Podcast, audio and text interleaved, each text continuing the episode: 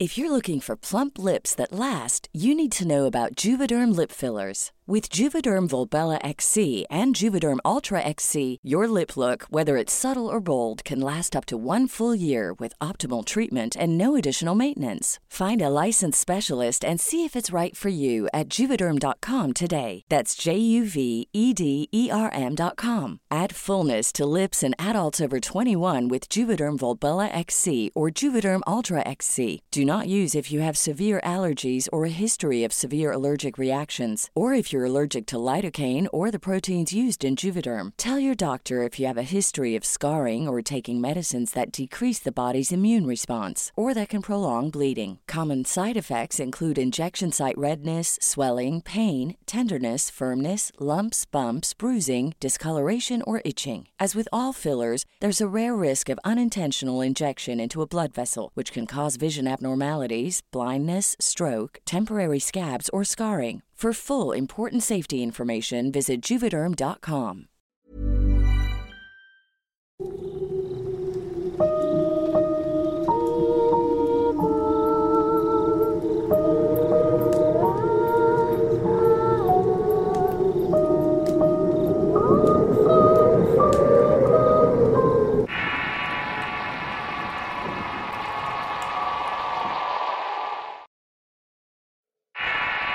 El manto negro, basado en una leyenda popular anónima, escrita y adaptada por Álvaro Ramos para relatos de horror. Si quieres conocer más historias del mismo autor, te invito a visitar el enlace que dejaré en la descripción del video. Esta historia es conocida entre algunos conocidos y familiares. Yo nunca había escuchado hablar de eso incluso teniendo tíos muy afectados a contar todo tipo de historias de terror y leyendas del pueblo. Por alguna razón extraña no se habla mucho sobre el manto negro. Yo lo tuve que conocer el día que mi abuela falleció. Era un jueves cuando me dieron la noticia sobre la repentina muerte de mi abuela. Si bien ya era una mujer mayor, se veía fuerte aún, todo el tiempo caminando a la iglesia desde su casa cargando bolsas del mandado ella sola y rara vez la veíamos dolerse de algo. Sin duda no esperábamos que fuera tan de pronto. La abuela era conocida por mucha gente. Siempre estaba platicando con alguien cuando salía a la calle, incluso somos una familia bastante numerosa. Por lo que a nadie le sorprendió la cantidad de personas que asistieron al velorio aquel día. Si bien yo no soy una persona muy sentimental, la muerte de mi abuela me dolió mucho, al grado de que ese día yo prefería mantenerme ocupado en lo que sea que hiciera falta para no pensar en que ella ya no estaba. Prefería estar cargando sillas, repartiendo café, pan y todo lo que pudiera con tal de no ver aquella fría caja de muerto a mitad de la sala. Evitaba todo contacto con las personas que me conocían. No quería recibir sus condolencias ya que no estaba listo para todo eso. Recuerdo bien que cerca de la medianoche cuando se había terminado uno de los rosarios salí con mi padre a servirle café a la gente. Hacía mucho frío esa noche y por momentos lloviznaba. Recuerdo haber estado sirviendo café a un vecino que estaba solo en la calle cuando de pronto no pude evitar mirar fijamente a un hombre en la esquina de la calle. El hombre estaba vestido totalmente de negro con un sombrero del mismo color y con un manto que cubría casi todo su cuerpo. Podía alcanzarle a verle las botas o incluso las espuelas plateadas. Aquel hombre nos acercaba, pero era obvio que estaba ahí por la muerte de mi abuela. De inmediato me acerqué a él con la jarra de café humeando de caliente. El hombre no se movía de su lugar y tenía las manos dentro de su manto con las piernas abiertas a la altura de los hombros. De pronto escuché a mi padre decirme, David, ven para acá. Me gritó de manera desesperada. Volteé para decirle que le iba a servir café al tipo, pero mi padre me contestó que no lo hiciera. Así que me regresé inmediatamente caminando sin voltear. Confía en mí, hijo, me dijo. Tomé fuerte la jarra con café que en ese momento noté que ya no estaba caliente. Era todo lo contrario, parecía agua salida del refrigerador completamente fría. Comencé a caminar y mientras lo hacía podía escuchar las espuelas de aquel hombre sonar. No sabía si se acercaba a mí o se alejaba, pero la cara de mi padre lo decía todo. Su cara de horror y la del vecino me indicaba que tenía que apurarme. Solté la jarra y comencé a correr y de inmediato los tres entramos a la casa y cerramos la puerta. La gente se nos quedó viendo extraño y era obvio. Parecía que estábamos jugando cuando teníamos que estar llorando a la abuela. El vecino pidió agua y fuimos los tres a la cocina y ahí le pregunté a mi padre por aquel hombre. Mi padre trató de evitar el tema y se quiso sacar la mentira de que podía ser algún ladrón o algo por el estilo. Dijo que tenía toda la pinta de ser un malandro y que debía evitar a toda costa acercarme a ese tipo de gente. El vecino solo lo veía mientras bebía el agua. Vecino, lo acompaño para su casa. Le dijo mi papá lo que el vecino aceptó. Se notaba que aún tenía el miedo suficiente como para no quererse irse solo a esa hora de la noche. Caminamos hacia la casa del vecino y justamente cuando llegamos a la puerta el hombre le dijo muy seriamente a mi padre. No es bueno que le oculten cosas a sus hijos. Si bien no son cosas gratas, son cosas reales y tienen que estar preparados para todos. La negación te consta que no es la mejor opción. Yo me quedé un poco desconcertado y miré de rojo a mi padre y él solo contestó. Ya habrá tiempo para eso. Gracias de todos modos. El regreso a casa fue rápido y muy callado, decidí no confrontar a mi padre con preguntas. Ya demasiado tenía con la muerte de su madre como para tener que estar lidiando conmigo mis preguntas tontas. Pero vaya que se me quedé pensando en lo que dijo nuestro vecino. Esa noche volví a ver a aquel hombre tres veces más. La primera fue mientras intentaba cerrar la ventana de una recámara que daba hacia la calle. El tipo estaba afuera parado viéndose la casa pero no se acercaba mucho. La segunda fue como eso de las 3 de la mañana y salí a acompañar a una tía a tomar el taxi y lo vimos. Mi tía no dijo nada pero me tomó de la mano y comenzó a rezar. En ese momento llegó su taxi y el hombre ya no estaba allí. La tercera vez fue casi antes de que amaneciera. El tipo se acercó a la puerta de la casa y se quedó parado cerca de dos minutos allí, haciendo que lo que los vimos tuviéramos esa sensación de miedo de quedarnos congelados por alguna razón. Si bien aquella noche había sido muy extraña, prometí no hacer preguntas. Me di cuenta que nadie hablaba o quería hablar sobre todo eso, por lo que esperé a que enterráramos a la abuela y estuviéramos todos calmados para preguntar. En la casa es una tradición que al menos una familia debe quedarse ahí cuidando el altar del muerto mientras los demás van al panteón. En esa ocasión se quedaron una tía ya bastante mayor y un primo cuidándola. Mientras tanto los demás nos fuimos al sepelio. Fue el primero en volver y yo traía una camioneta con arreglos florales que la gente llevó al panteón y en la familia es una tradición ponerlas en el altar hasta el noveno día. Cuando llegué a la casa vi que la puerta estaba cerrada, cosa que no debía ser. Mi primo y mi tía se habían quedado, así que abrí la puerta y encontré a mi prima abrazando a la tía, quien se encontraba en un aparente estado de nerviosismo, el cual por su edad era peligroso que siquiera en ese estado. ¿Qué pasó, Norman? Le pregunté de inmediato a mi primo. La tía se puso muy mal. Estaba rezando frente al altar de la abuela y yo estaba en la cocina. Allí escuché una voz que me dijo buenas tardes, Carmen. Salí a ver quién era y mi tía al ver al hombre se desvaneció por unos segundos. ¿Por qué?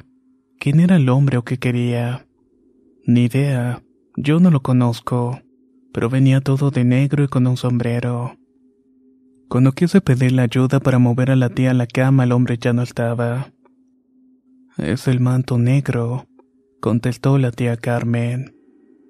No era la primera vez que yo escuchaba ese nombre pero la única vez fue en la primaria cuando un compañero contaba una historia sobre un hombre vestido con un manto negro, el cual recorría las calles de las ciudades en búsqueda de almas. Tía, yo anoche vi al mismo hombre en la calle. Me iba a acercar a darle café cuando mi papá me lo impidió. El vecino también lo vio. Díganos quién es ese hombre y por qué le tiene tanto miedo.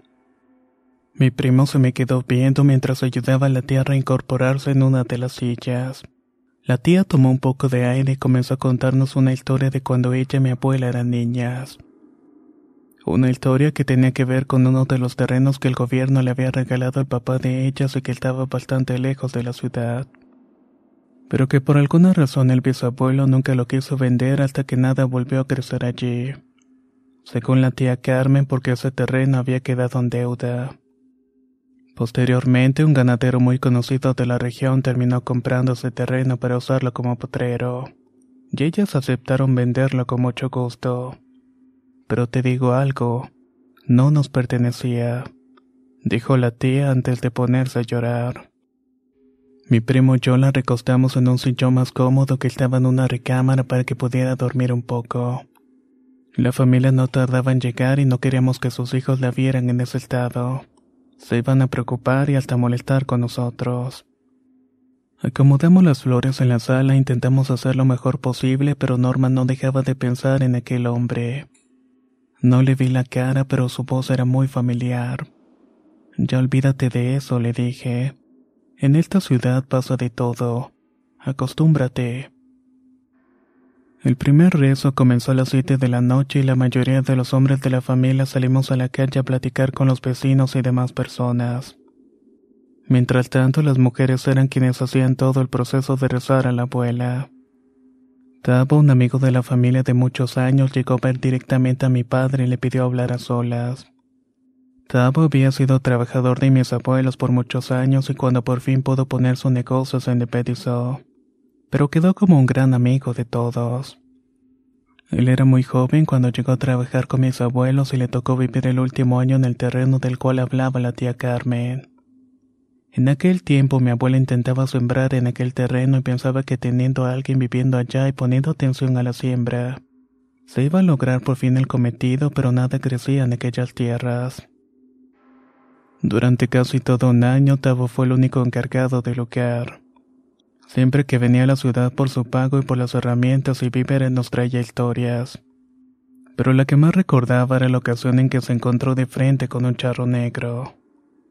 Según la historia de Tabo, aquella vez había salido tarde de aquella comunidad, así que tenía dos opciones. Recorrer el camino de siempre, el más seguro, pues era por toda la carretera y tardar casi tres horas o bien tomar el camino que cruza dos ranchos de conocidos suyos, el famoso río que se esconde. En este caso únicamente tardaría hora y media. Tabo sabía que de tomar el camino largo saliría de noche y tendría que dormir en la ciudad. Y de tomar el camino corto podrá regresar al menos hasta el rancho de un amigo suyo. Allí siempre había licor de caña y tortillas. Decidió tomar el camino corto sabiendo que se contaba que últimamente había ocurrido algunos robos en ese trayecto. Tabo siempre iba acompañado de su perro Titán, un perro cruza de cazador con callejero. Ese perro era sumamente agresivo y entrenado desde cachorro para atacar a lo que fuera. Era un perro flaco pero bastante fuerte, de tamaño grande y con manchas cafés en la parte de la cara lleno de cicatrices provocadas por los enfrentamientos que tenía con los mapaches y tejones de la zona. Incluso Tavo solía contar que en una ocasión se enfrentó a un coyote por defender a una de las gallinas que criaban aquel terreno. Por otro lado estaba su inseparable caballo, el animal más dócil que podías conocer. Siempre bien alimentado, pues era el encargado de llevar y traer a Tavo donde fuera. Un caballo que en varias ocasiones salvó a su amo de ser atacado por víboras y uno que otro borracho que no le gustaba perder en las barajas. Aquella ocasión Tavo recuerda que estaba muy cerca de llegar al río y que empezó a sentir que no viajaba solo. A lo lejos escuchaba los cascos de otro caballo golpeando las piedras, pero por más que volteaba no lograba ver a nadie. Titán también sentía algo, pues todo el tiempo iba alerta ladraba cuando sentía la presencia de otra persona. Llegaron al río y Tabo bajó de su caballo para tomar un poco de agua. Esperaba que el caballo y su perro también lo hicieran, pero lo único que se acercó fue él. Terminó de beber agua y vio que el caballo se movía de manera nerviosa. Reparaba como intentando avisarle de algún peligro. Mientras tanto, el perro gruñía en posición de ataque. Tabo no entendía el porqué hasta que volvió la cabeza una vez más hacia el río. Se dio cuenta que del otro lado había un hombre vestido totalmente de negro con sombrero. También lo que parecía ser un corongo o un pocho cubriéndole la mitad del cuerpo. A su lado había un enorme caballo de color negro con los ojos rojos que miraba fijamente a Tabo y a sus animales. Ya era tarde y regresar hasta la intersección para tomar el camino largo ya no era opción, y regresar a la comunidad era peligroso a esas horas.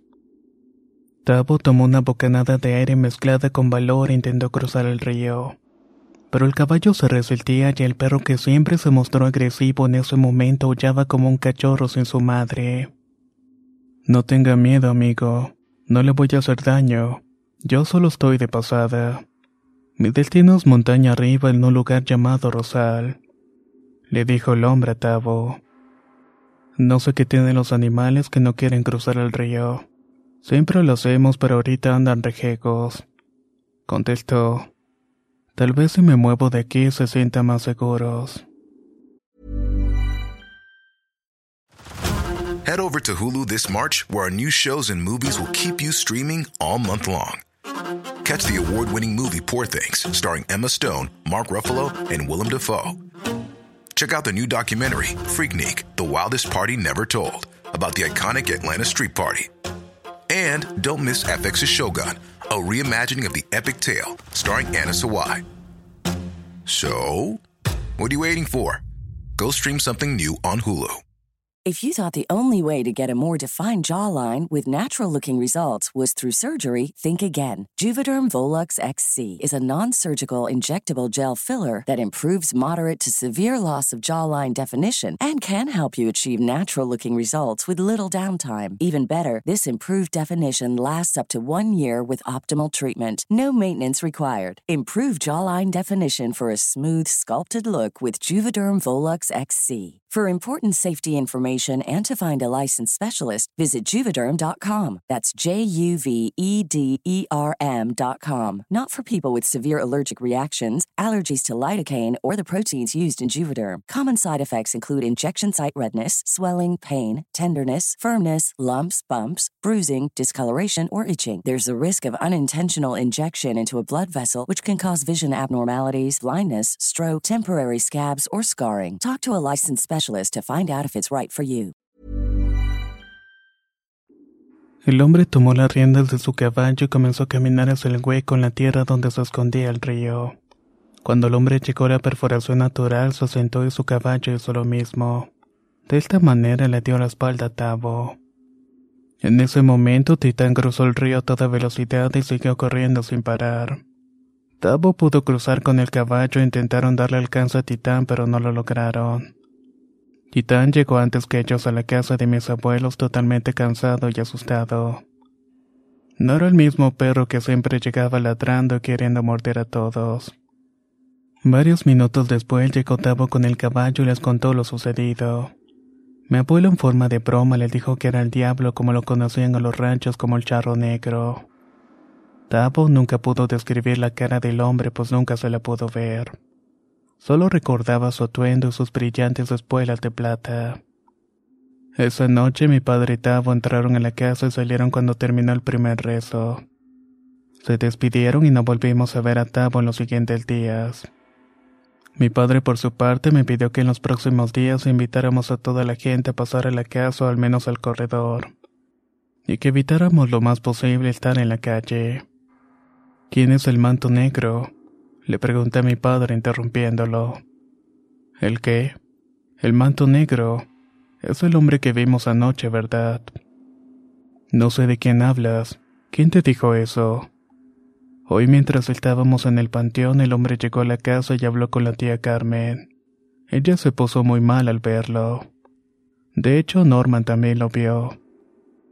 La cara de mi padre fue de desencajo y comenzó a voltear para todos lados y me pidió que entráramos a la casa para el segundo rezo. Le dije que necesitaba saber qué era lo que estaba pasando, pues por lo visto no éramos los únicos que habíamos visto a ese hombre. Cuando todos se vayan platicamos, contestó mi padre. Aquella noche mi padre pidió a sus hermanos y primos que se quedaran un tiempo más. Nos sentamos todos en las sillas de la sala frente al altar de la abuela y nos pidió especialmente a los sobrinos que pusiéramos mucha atención. La tía Carmen también nos acompañó en la reunión. Para algunos de los que estamos aquí el tema había quedado enterrado. Pero al parecer con la muerte de mi madre la deuda revivió. Anoche mientras salíamos a entregar café, David vio al manto negro. Un vecino y yo también lo vimos y por eso entramos corriendo a la casa. Tabo Hernández vino a decirme hace rato que su mujer estaba enferma y que en la recámara donde duerme lo vio. Estaba sentado en un sillón con un papel en la mano. Y antes de que se preocupe, Norman y la tía Carmen lo vieron hoy aquí en la casa. El vecino ayer me dijo algo muy cierto. La negación no es la mejor opción ya que vimos lo que pasó antes. La hija mayor de mi tía Carmen, mi tía Romina, intervino. Yo soy la mayor de mis hermanos y la única que le contaron todo, con la promesa de que no dijera nada a los demás, porque según mi madre iban a saldar esa deuda. Ahora me entero que la deuda sigue y que la única que queda es mi madre. ¿Cómo no me voy a preocupar? Jero, el hijo de mi tía Romina, de inmediato pidió explicaciones. Nadie entendía de qué hablaban nuestros padres y todos comenzamos a hablar al mismo tiempo. Pedíamos respuestas hacemos más preguntas hasta que la tía Carmen con ayuda de otro tío nos cachó a todos para luego comenzar a hablar. A partir de ahora la única que va a hablar soy yo, y si necesito que alguien más me ayude yo les aviso. Para mis nietos no se preocupen, a ustedes no les pasará lo mismo que los nietos de Lola. Ustedes no son parte de esto. Para los demás ya saben lo que tienen que hacer. Espero no tarde mucho en tomar la decisión. Todo tiene que ver con un terreno que era de mis padres, un terreno que el gobierno había expropiado y lotizado en la comunidad de San Telmo. Se supone que esos terrenos no eran de nadie por eso el gobierno los expropiaba y se los daba como apoyo a la gente para que sembrara y comenzara a habitar esas zonas serranas. Pero ocurre que si bien nadie tenía un título de propiedad de esas tierras, sí tenía un dueño. En toda la zona existe una muy vieja leyenda de un hombre que recorría los pueblos vendiendo cosas. No cobraba con dinero, sino que intercambiaba con cosas e incluso te podía dejar todo lo que traía a cambio de nada.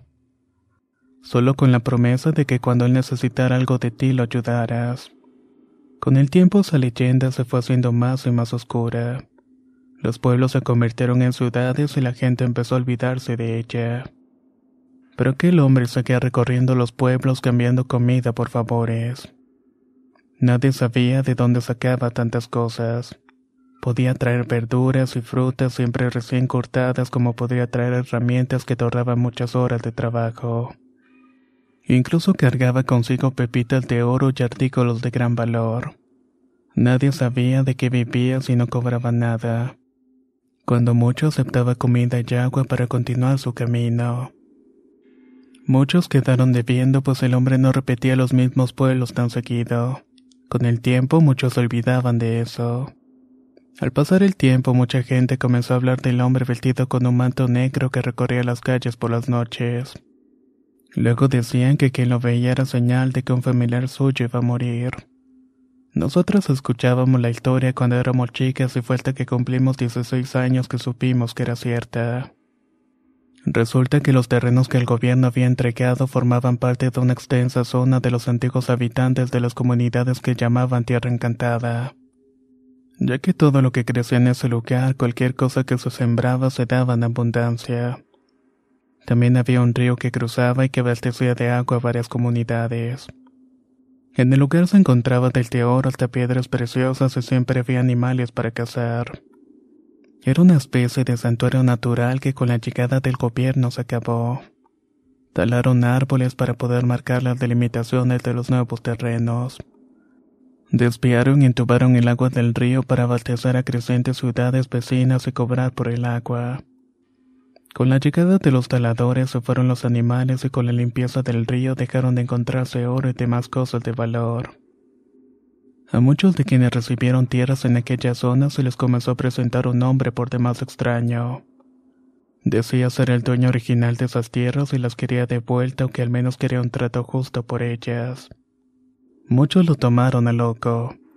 Era la palabra de un hombre vestido totalmente de negro contra los documentos que amparaban la propiedad de esas tierras. Cuando el hombre vino a la casa, mi padre fue muy grosero con este. Le dijo que si no tenía un papel que demostrara que eran suyas esas tierras no podía negociar con él. El hombre le dijo que tenía algo más importante que un papel y le dijo que lo veía en el terreno el otro día temprano para demostrárselo. Mi padre fue acompañado de otros dueños de tierras en el lugar y se encontraron con aquel hombre. Allí el tipo les demostró a cada uno las bondades que tenía a su disposición. Les dijo que a cambio de todo eso él solo quería que estuvieran dispuestos a ayudarlo en todo. Con mi padre fue diferente ya que el hombre le dijo que sus tierras eran las más fértiles. Y aparte debajo había enterrado mucho oro que provenía de robos y de piratería. Que a pesar de la tentación no debía desenterrarlo pues a cambio de eso la tierra lo premiaría con más fertilidad haciendo que todo lo que sembrara iba a crecer y con eso iba a ganar más dinero que sacando todo el oro escondido. A cambio el hombre le pedía que cuando llegara el momento le entregara la mayor de sus hijas, o sea Lola.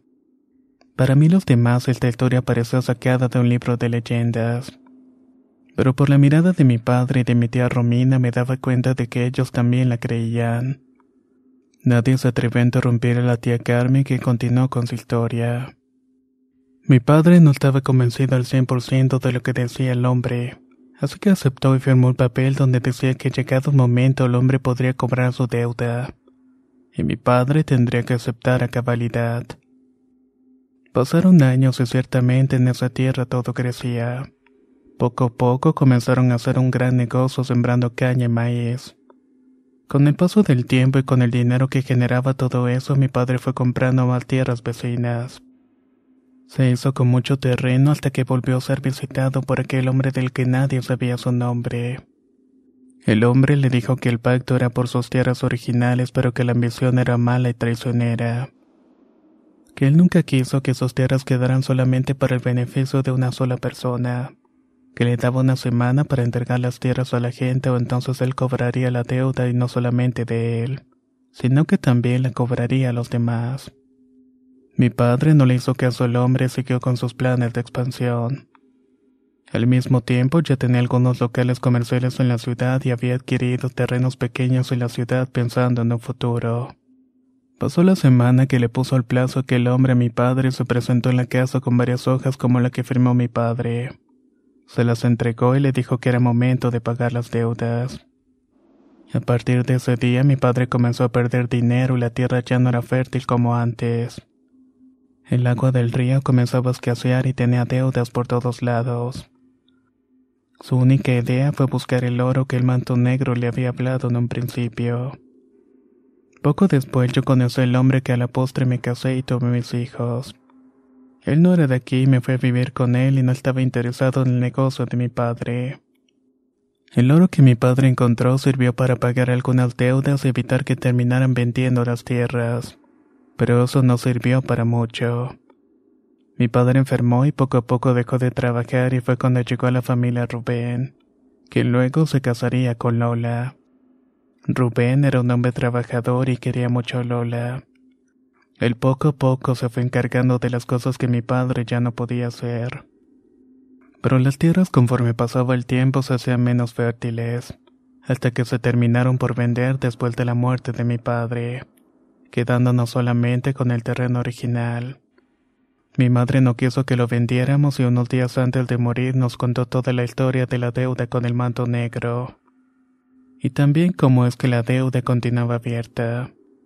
El hombre aquel todavía podía reclamar a Lola como suya en el momento que quisiera. Era por eso que no podíamos vender la propiedad porque si se vendía el hombre vendría a cobrar la deuda. La poca herencia se repartió en partes iguales, dejando que el terreno propiedad de ambas y yo se lo cedí a Lola. En algún momento pensé que la deuda solamente la incluía ella, cosa que era un terrible error. Antes de morir mi padre se encontró por última vez con el manto negro. Este le ofreció una muerte sin dolor para él y para mi madre, a cambio de agregar algo al contrato. Mi padre aceptó el saber que no habría vuelta atrás y para evitar el sufrimiento de mi madre el nuevo contrato me incluye a mí y a la siguiente generación, a cambio de que no nos faltara nada durante los 40 años siguientes. El contrato se renovaría con el guardián de las tierras cada cinco años. El último en firmar el contrato fue Tavo Hernández, quien no sabía que Lola lo había mandado a vivir un año a ese lugar para fungir como guardián en la última firma del contrato. Lola y yo cometimos el error de guardarle sus secretos a nuestros esposos. Por algunos movimientos legales, ese terreno quedó a nombre de Rubén en algún tiempo. Quien sin consentimiento y creyendo que era lo mejor para la familia en cuestión financiera vendió el terreno. A partir de ese día comenzamos a recibir las visitas del manto negro, como un recordatorio que en cualquier momento cobraría su deuda. Como ya lo habían hecho con más personas de la ciudad y de los pueblos vecinos que nos decían que ver al hombre siempre decía que reclamaba el alma de un familiar. Cuando nos enteramos que Rubén había vendido las tierras intentamos recuperarlas. Pero el nuevo dueño no quiso devolverlas ni siquiera por más dinero del que habíamos pagado. El manto negro eligió a Romina para cobrar la deuda, pero Lola le ofreció irse con él como deuda original. De esta manera cerraría el trato con alguien más sin necesidad de tocar a mi hija o a alguien de sus hijos. Esa última vez entregamos el contrato con la firma de los tres. La de Lola, la mía y la de Tavo. Hoy antes de que Norman saliera de la cocina, el manto me dijo que antes del amanecer la deuda quedaría completamente saldada. Yo sabía lo que significaba y por eso me desmayé. Quiero que me perdonen, en especial tú le dijo mi padre, porque entre tu madre y yo metimos a Tavo en todo esto. El manto eligió a su mujer para no llevarse a tu prima Romina. La última declaración de la tía Carmen retumbó la cabeza de todos los que de alguna manera tenían una buena relación con Tavo y con su mujer. Mi padre recordó que Tavo vio el manto negro en la recámara de su mujer donde dormía enferma, y que además sostenía una hoja de papel que sería la señal de que iba a cobrar el contrato. Mi padre y la tía Romina eran los únicos que sabían una verdad a medio contar. Ahora todos sabíamos la verdad completa y de alguna manera todos nos sentíamos cómplices de lo que iba a suceder a la familia de Tavo. Esa noche no pude dormir pensando en lo que había escuchado. Intentaba cerrar los ojos y miraba al hombre parado frente a mí. El día siguiente nos avisaron del fallecimiento de Eugenia, la mujer de Tavo. Solo mi padre y mi tía asistieron a la velada. Nadie más de la familia tuvo el valor para pararse allí. Dos meses después ocurrió otra tragedia. Habían encontrado el cuerpo de Tavo quien llevaba una semana desaparecido. Lo hicieron en una de las cuevas por las que pasa el río que baja la montaña, justo cerca donde se encontró por primera vez el manto negro. Sus hijos cuentan que desde la muerte de su esposa se obsesionó con encontrarlo, que seguido subía hacia el río en búsqueda de aquel hombre, pero que nunca lo logró encontrar y solo encontró su muerte. A partir de que conocí esa historia empecé a hablar con más gente de la ciudad y me di cuenta que muchos la conocen. Muchas familias iniciaron sus negocios teniendo relación con un hombre extraño que vestía de negro y que con el tiempo olvidaron pero que no contaban con que él nunca olvidaría las deudas que tenía que cobrar. Por eso no muchos hablan de eso. Cuando la lluvia cae y el sol comienza a ponerse, nadie se asoma a la ventana, pues tiene miedo de ver por las calles al manto negro en búsqueda de almas que cobrar.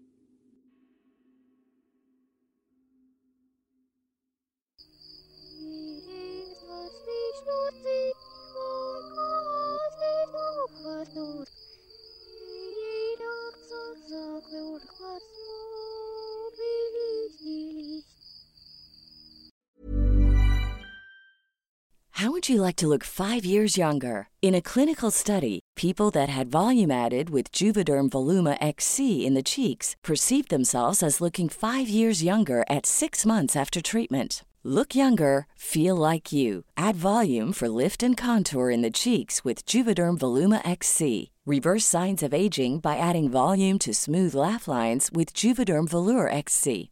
For important safety information and to find a licensed specialist, visit juvederm.com. That's J U V E D E R M.com. Not for people with severe allergic reactions, allergies to lidocaine, or the proteins used in Juvederm. Common side effects include injection site redness, swelling, pain, tenderness, firmness, lumps, bumps, bruising, discoloration, or itching. There's a risk of unintentional injection into a blood vessel, which can cause vision abnormalities, blindness, stroke, temporary scabs, or scarring. Talk to a licensed specialist to find out if it's right for you. ¿No te encantaría tener 100 dólares extra en tu bolsillo? Haz que un experto bilingüe de TurboTax declare tus impuestos para el 31 de marzo y obtén 100 dólares de vuelta al instante. Porque no importa cuáles hayan sido tus logros del año pasado, TurboTax hace que cuenten. Obtén 100 dólares de vuelta y tus impuestos con 100% de precisión. Solo con Intuit TurboTax. Debes declarar para el 31 de marzo. Crédito solo aplicable al costo de la presentación federal con TurboTax Full Service. Oferta sujeta a cambios o cancelación en cualquier momento.